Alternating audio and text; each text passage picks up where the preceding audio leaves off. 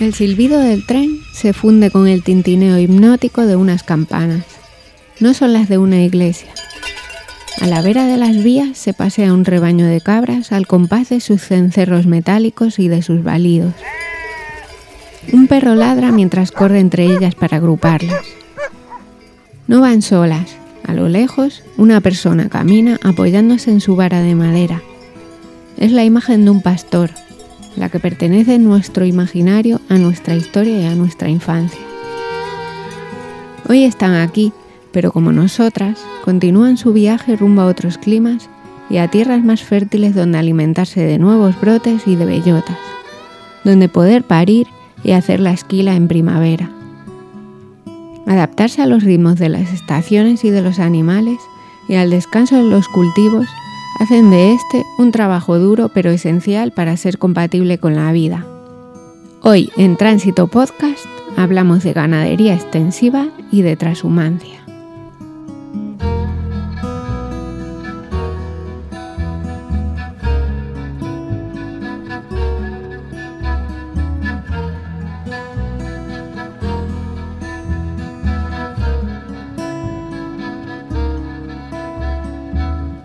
Bienvenidas y bienvenidos a Tránsito Podcast, el proyecto radiofónico de la Asociación Cultural Danos Tiempo, que en este episodio sale al campo siguiendo el rastro de un rebaño trashumante de ovejas para acercarnos a la realidad del pastoreo y de la ganadería extensiva con la cooperativa Los Apisquillos.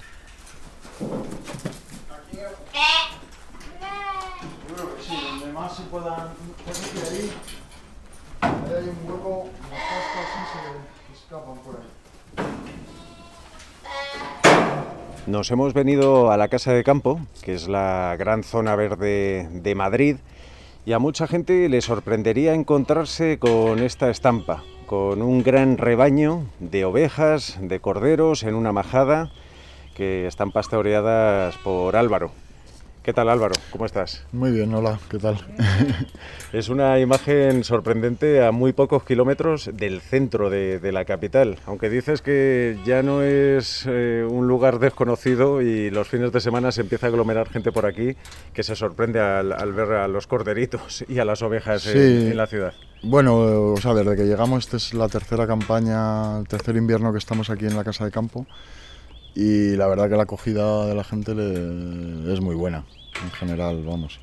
La gente le gusta ver las ovejas, lo disfrutan un montón. Sobre todo hay dos colectivos que son los que más disfrutan, que son los niños, evidentemente, y los jubilados. Los jubilados, tenemos muchos amigos de aquí, este es el tercer año, y que vienen a echar una mano y siempre a vernos.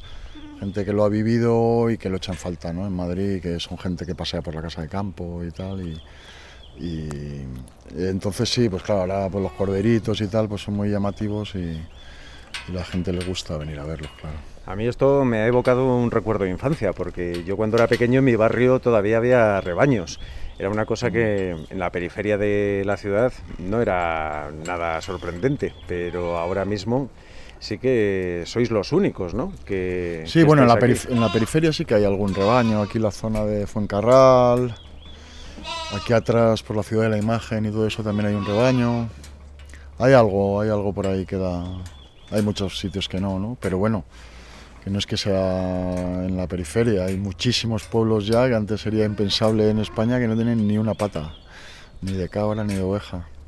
Y ahí se quedan todos esos recursos, los rastrojos, el pasto y tal, que es lo que digo muchas veces, ¿no? Que pasan de ser un recurso que produce alimentos a ser un problema, ¿no? Incendios.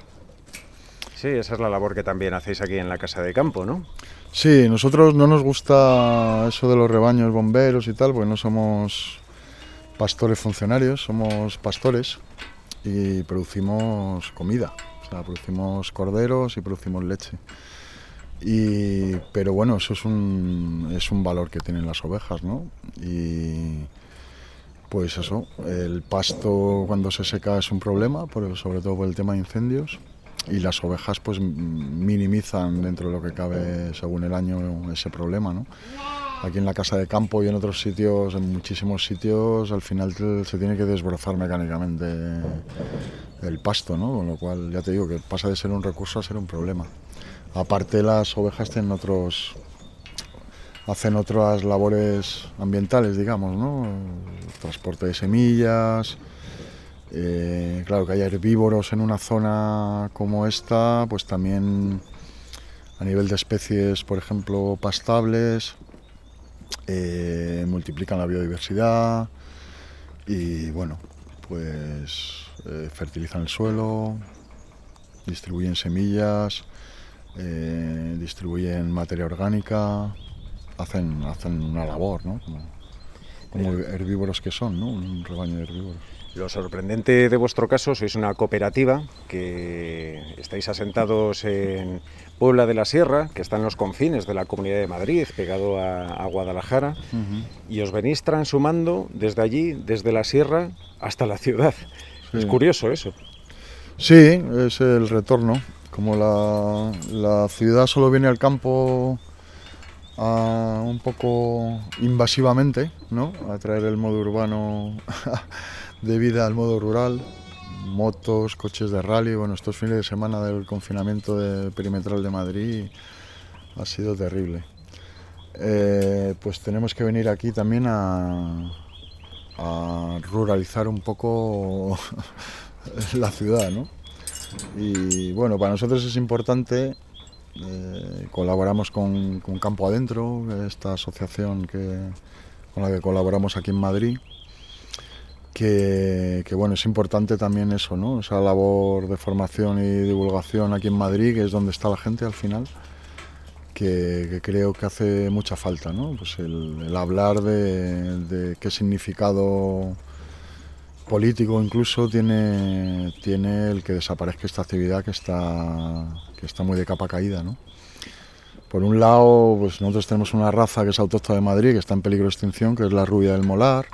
Por ejemplo, pues eh, qué valor tiene, son siglos que hemos convivido con esa raza y que nuestros antepasados han, han, conformado, ¿no? Y, bueno, como otras muchísimas razas que han ayudado a, nuestros ancestros a, vivir, ¿no? Y que han conformado los paisajes y que muchas cosas, pues que están desapareciendo también, ¿no?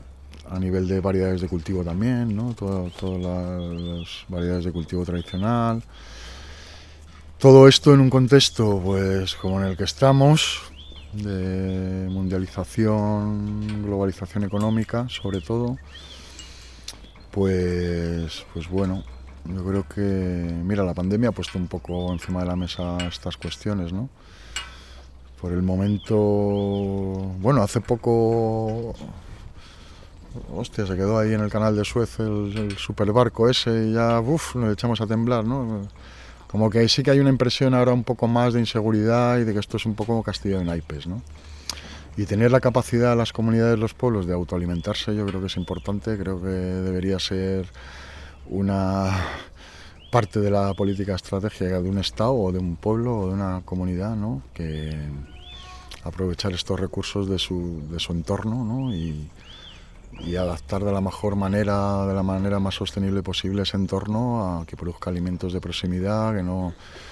Estamos viendo cómo vienen estos corderos lechales de todos los sitios a, a consumirse aquí, ¿no? Y aquí ha bajado el censo de ovejas a la mitad en estos últimos años. Ya te digo, hay muchísimos pueblos sin ovejas. Y eso tiene ese significado político también, ¿no? de la soberanía alimentaria, de la autonomía ¿no? de, los pueblos, la capacidad que tengamos de, ser capaces de producir nuestros alimentos. Tiene también ese aspecto cultural de, no cortar totalmente ¿no? Con, con, nuestro pasado, ¿no? que creo que es importante, y, reinventar y coger las cosas nuevas que, que las cosas buenas que había de, nuestros sistemas de aprovechamiento del entorno antiguo. ¿no? Hay muchos sistemas tradicionales muy, muy sostenibles, equilibrados y tal que, bueno, se han ignorado sistemáticamente por la ciencia, por la academia, por las instituciones.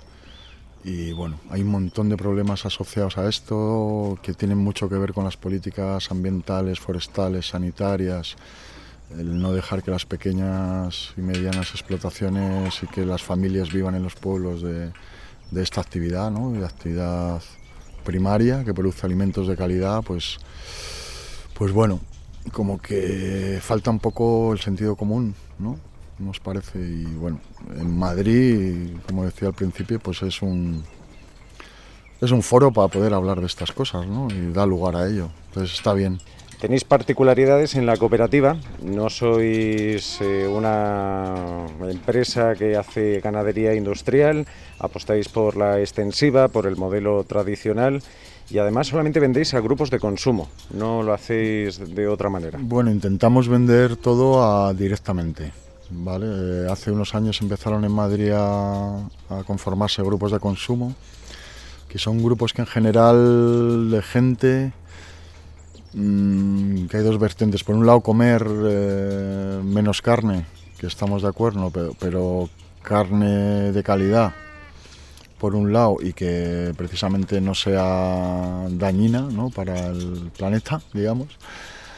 Y por otro lado también es eh, pues una forma el comprar directamente, también vendemos a particulares mucho, vendemos, hacemos reparto a domicilio. Pues intentamos ¿no? vender todo así también porque tenemos que sobrevivir de esto ¿no? y no, no, es fácil según está el contexto de precios, de lo que hemos hablado antes del mercado mundial y todo esto, ¿no? La ganadería industrial, bueno, entonces pues, pues bueno, eh, animo a que la gente compre, ¿no? porque, porque si no pues van al mercado convencional y es una pena. O sea, que, Mientras dos de tus corderos me desatan los cordones de una de las zapatillas, te pregunto cómo hacéis para, para vivir, para subsistir en la cooperativa. Pues, ¿y cómo, podemos, cómo se puede subsistir en el campo? Pues de milagro. O sea, así te lo digo, de milagro. Es, eh, bueno, vivir, que nadie aquí se quiera eh, ganar dinero ni vivir Nada, hemos estado siempre pues, con una economía precaria, pero con una autonomía alimentaria. Producimos mucho de, los alimentos, de lo cual estamos orgullosos cada vez que nos sentamos a la mesa, ¿no? de que mucho de lo que hay ahí es producido por nuestras manos. Pero, y luego, pues a nivel económico, pues bueno, difícilmente. Sería imposible sin la alianza con gente que apoya estas cosas y que compra directamente sería imposible. Hoy por hoy es imposible. Entonces, pues bueno, eh, la manera es esa, ¿no? La manera es esas alianzas, como ha pasado en otros sitios de Europa, de, apoyo al campo.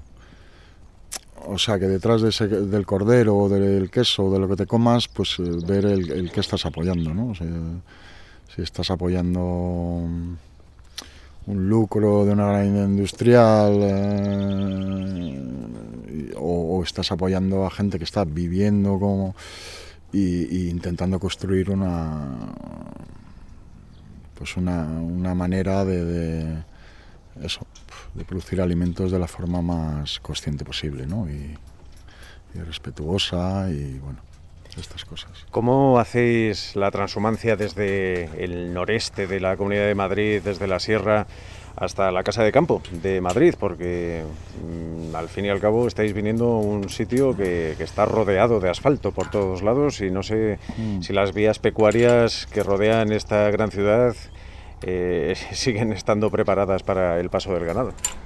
Bueno, pues eh, lo que es entrar a Madrid es imposible entrar normal a Madrid por una cañada en condiciones, ¿no? Entonces hay que atravesar tramos urbanos, pedir permisos, eh, salimos por aquí por Madrid.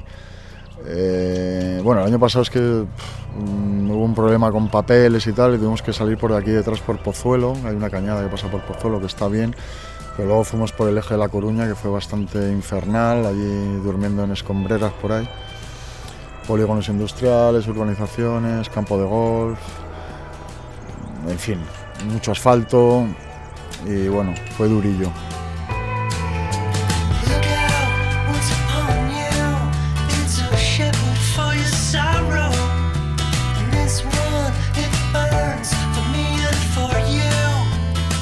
El imparable desarrollo urbanístico y el abandono de la ganadería lleva años desdibujando las centenarias vías pecuarias en el entorno de la capital, Desde la Universidad Autónoma de Madrid, en colaboración con los gobiernos de la Comunidad de Madrid y de Castilla-La Mancha, así como las organizaciones SEO BirdLife y Campo Adentro, se ha impulsado el proyecto Live Cañadas para recuperar vías destinadas al pastoreo y la transhumancia, pero también para conservar la biodiversidad de estos corredores ecológicos que surcan la península desde hace siglos.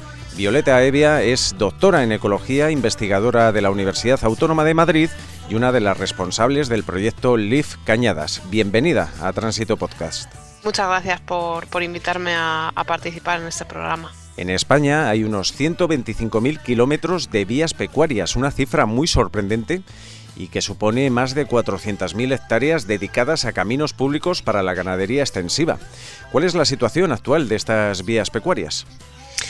Pues bueno, como, como, bien acabas de decir, en realidad eh, no, tanta gente conoce ¿no? la extensión que el tesoro que tenemos en, en, este país con respecto a la red de vías pecuarias, que como bien dices, eh, ocupa casi casi el 1% del territorio nacional, ¿no? que dicho así es bastante espectacular.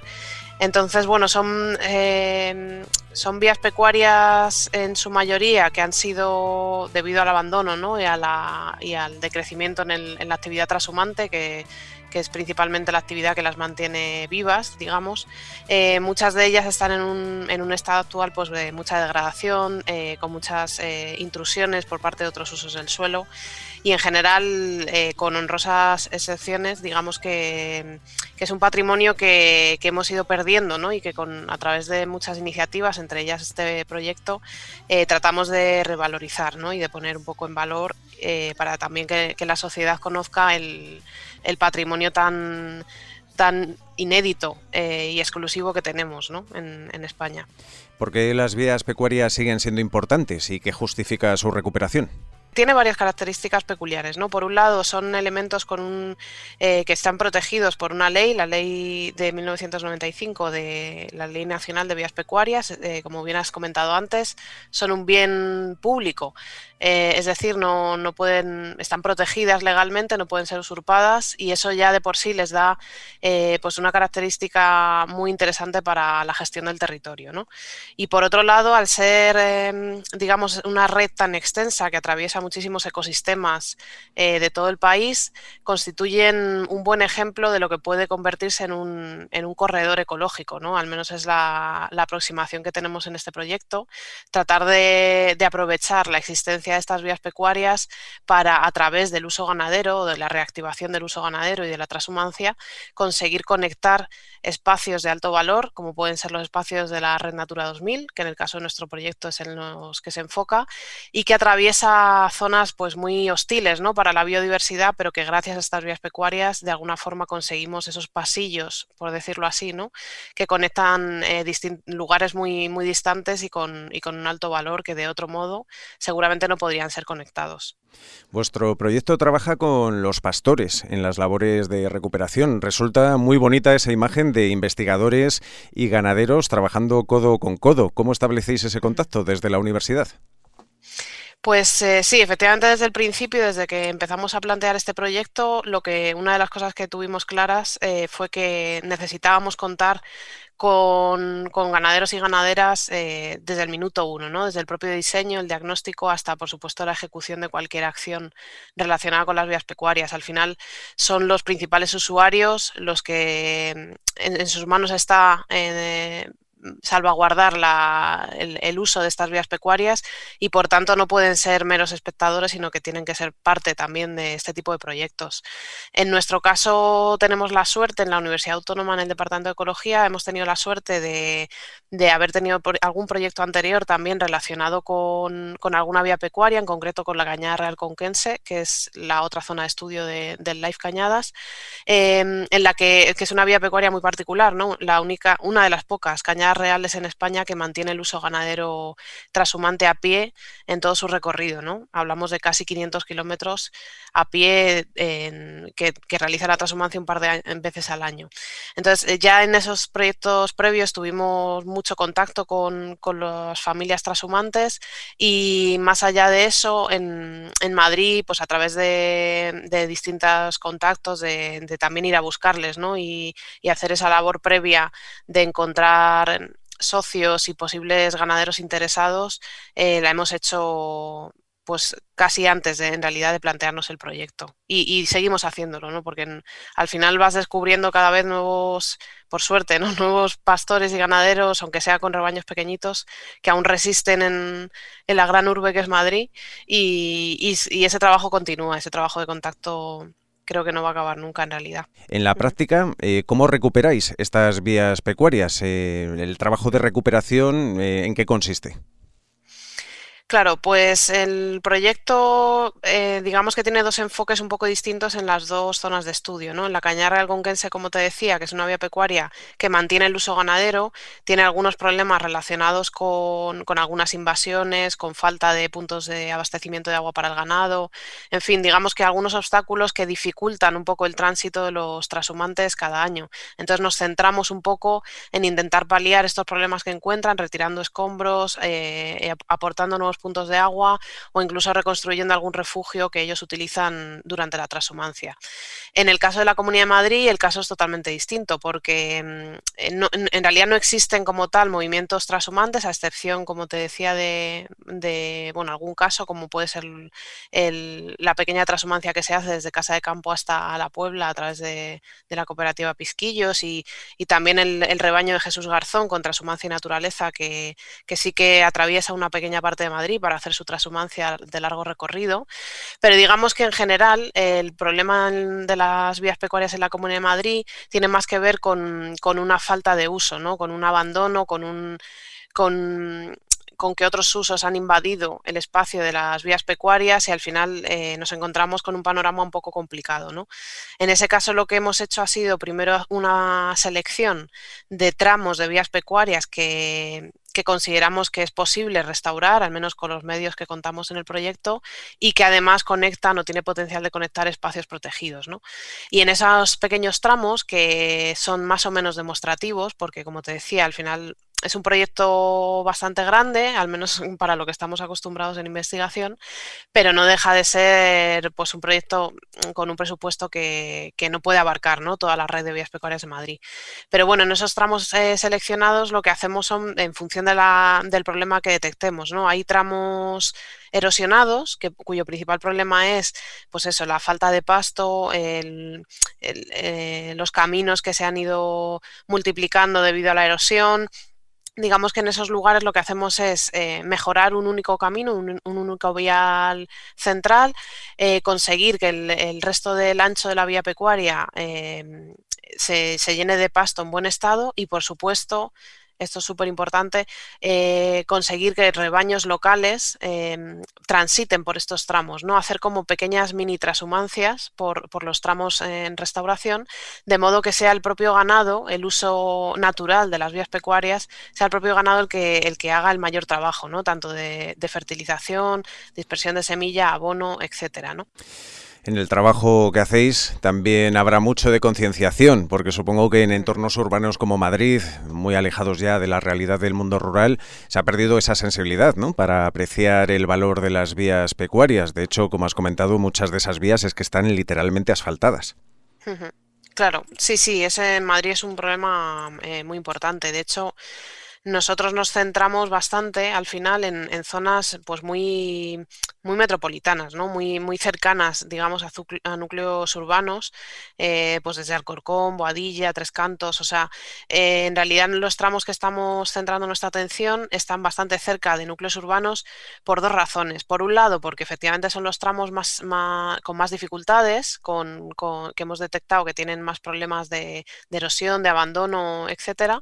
Y por otro lado, porque también vemos esa otra oportunidad de, conseguir un poco concienciar ¿no? y hacer un poco de educación ambiental a la, sociedad con respecto al valor y al uso tradicional eh, que tienen las vías pecuarias. Entonces, en ese sentido, también en el, consorcio del proyecto, la colaboración con SEO Life y con Campo Adentro, digamos que nos facilita un poco ese paso a, a, la sociedad, ¿no? esa transmisión de, de conocimientos que, que, la ciudadanía luego agradece mucho, ¿no? porque son, son zonas, vías pecuarias muy transitadas en realidad, tanto por, por, gente que pasea o que va a correr o que va con la bici.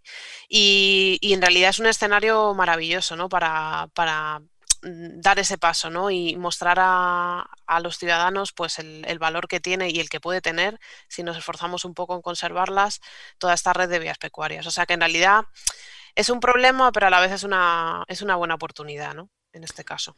Violeta Evia, doctora en ecología, investigadora de la Universidad Autónoma de Madrid, responsable del proyecto LIF Cañadas. Muchas gracias por habernos atendido a Tránsito Podcast. Nada, muchas gracias a vosotros.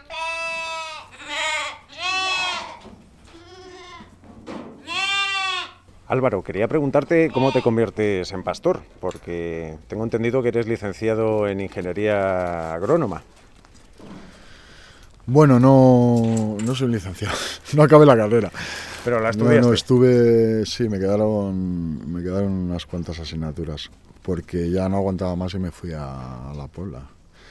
Eh, ¿Cómo me convierto en pastor? Bueno, yo siempre, o sea, yo me he criado en un pueblo, en el campo, y siempre es lo que me ha tirado y, y siempre he tenido desde pequeño, no sé por qué, como una conciencia de que, eh, de que, el mundo urbano industrial es feo y horroroso, ¿no? No sé por qué. Eh, y bueno, pues el pastoreo siempre me ha gustado porque es una manera, lo que decía antes, de habitar el territorio, ¿no? Ser pastor es un poco convertirte en oveja porque al final vas buscando lo mejor para ellas, ¿no? Y ver, eh, ver el, el, campo con otros ojos, ¿no? Es como desde dentro, ¿no? Y bueno, me gusta el oficio y, no sé qué más contarte. En la cooperativa Los Apisquillos hay más gente como tú que bueno tiene estudios superiores, eh, procede de la ciudad, no, no se ha criado en, el mundo rural, mm. pero que sin embargo pues estáis en la ganadería extensiva, estáis pastoreando. De hecho, se puede aprender a ser pastor incluso en Madrid, ¿no? Sí, sí, sí. Eh, bueno, allí hay ahora mismo en el, colectivo de los apisquillos, pues hay gente que sabe de podas, de árboles, gente que sabe tracción animal, eh, construcción, o sea, hace falta saber un poco de todo y todo lo que se sepa está bien para, para construir eh, eso, espacios un poco de, autonomía y que, estén peleando un poco por estas cosas. Eh, para ser pastor, pues eh, para ser pastor es como cualquier cosa que se aprende haciéndolo. Y si tienes alguien que te acompañe para hacerlo, pues mucho mejor, alguien que, ya lleve tiempo, como cualquier oficio. Y bueno, aparte de eso, con Campo Adentro, pues se ha promovido aquí en Madrid eh, en una escuela de pastores.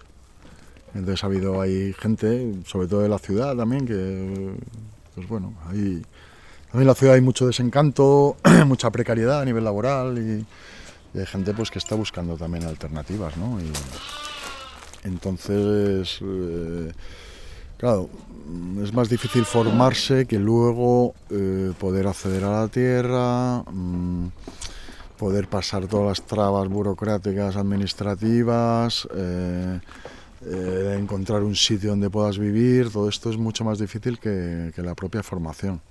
Pero bueno, la formación siempre está muy bien, ¿no? Para la gente que tenga vocación y eso. Mm, la gente, pues bueno, aprender teóricamente cosas desde veterinaria hasta alimentación, eh, reproducción eh, y todo esto, pero y luego pues eso, trabajar con trabajar con, ganaderos, con pastores y, es lo que es lo que vale.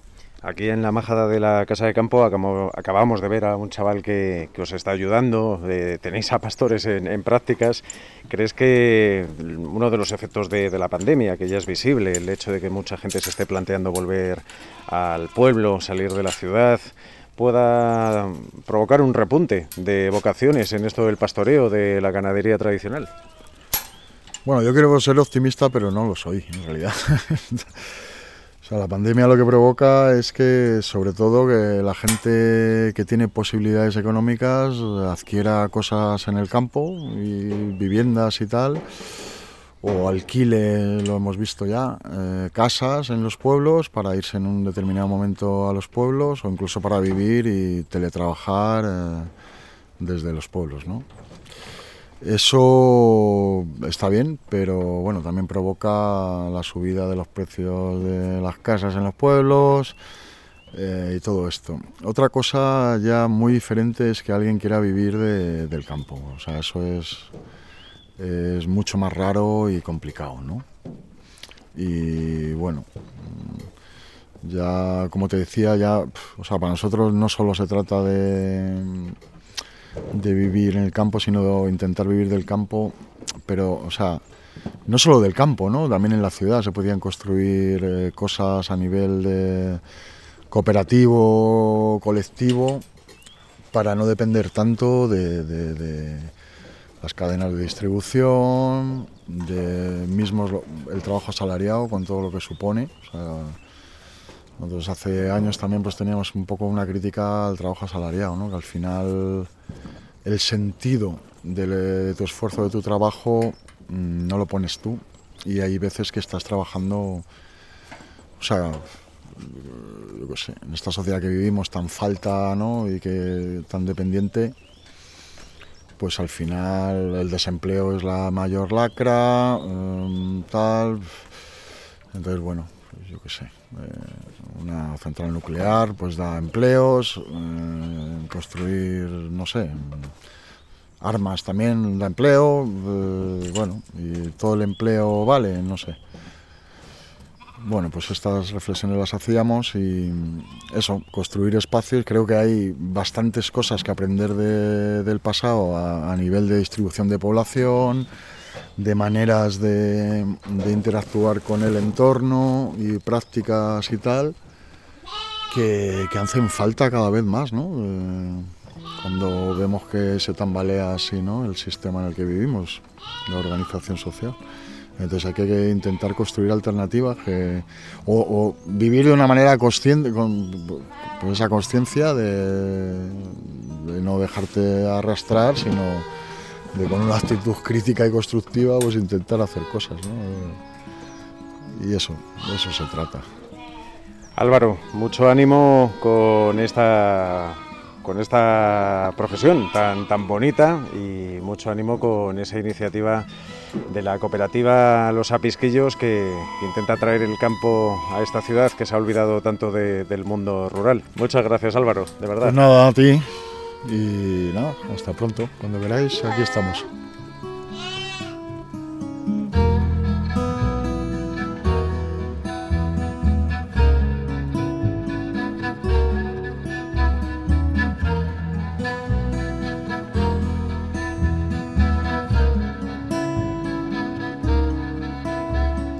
Hasta aquí el octavo episodio de Tránsito Podcast, con Olga Burque, Javi Díaz, Yolanda Peña y Ray Sánchez.